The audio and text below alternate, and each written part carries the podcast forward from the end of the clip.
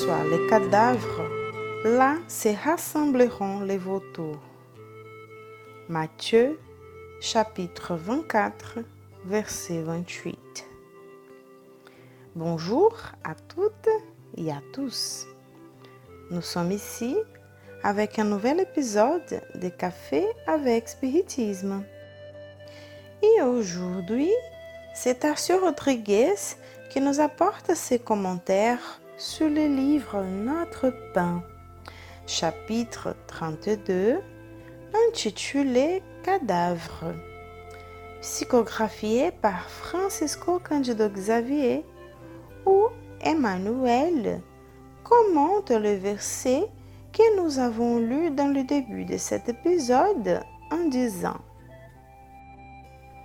En évoquant l'image du cadavre et des vautours, le maître se référait aux nécessités des hommes pénitents qui ont besoin des ressources du combat pour l'extension des ombres dans lesquelles ils se plongent.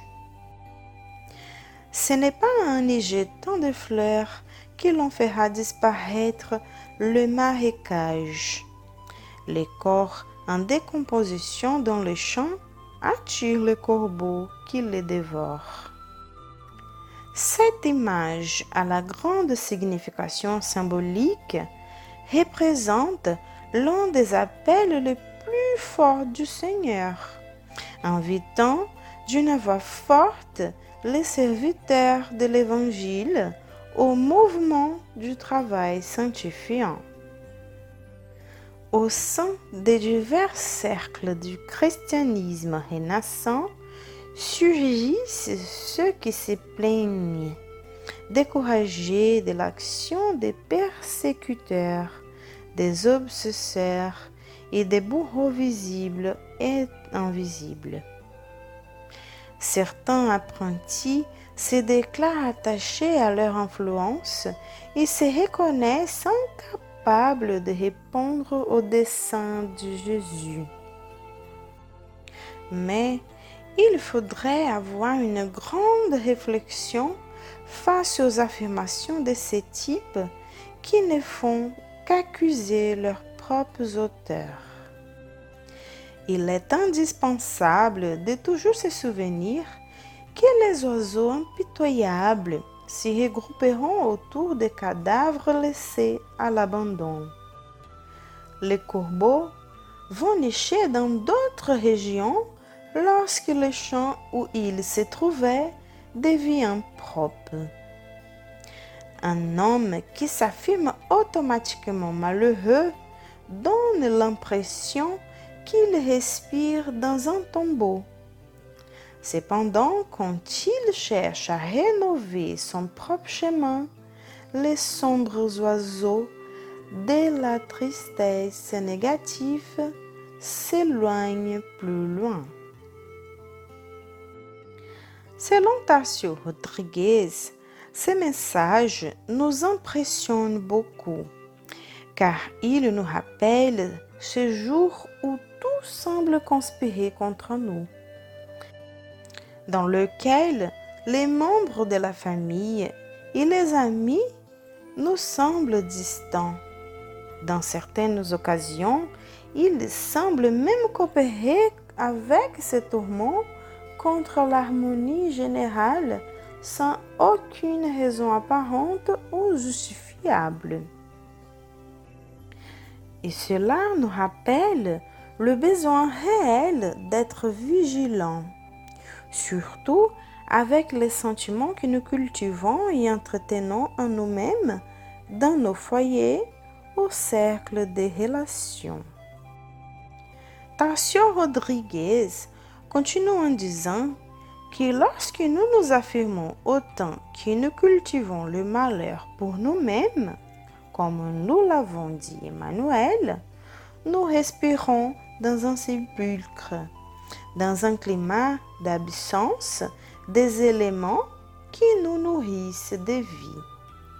Alain Kardec, dans le livre des esprits, nous rappellera le thème de la vitalité dans les commentaires de la question 67 lorsqu'il dit L'ensemble des organes constitue une sorte de mécanisme qui reçoit son impulsion de l'activité intime ou principe vital qui existe en eux.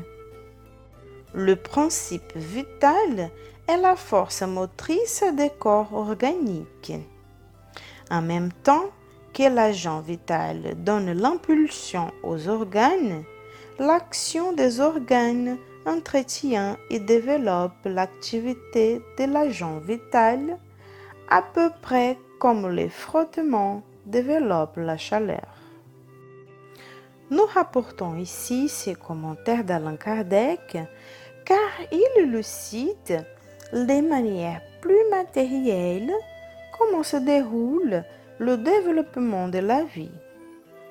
En même temps que c'est l'impulsion même qui met les êtres en mouvement, c'est par cette interaction et cet exercice que leur activité se développe.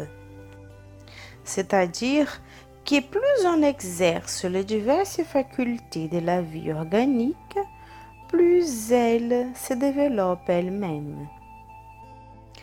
Comme lorsque Jésus cite la parabole des talents, où leur utilisation et leur application est le facteur décisif pour que les talents s'y multiplient. Ou lorsqu'il nous rappelle que lui-même est venu nous apporter la vie et la vie en abondance.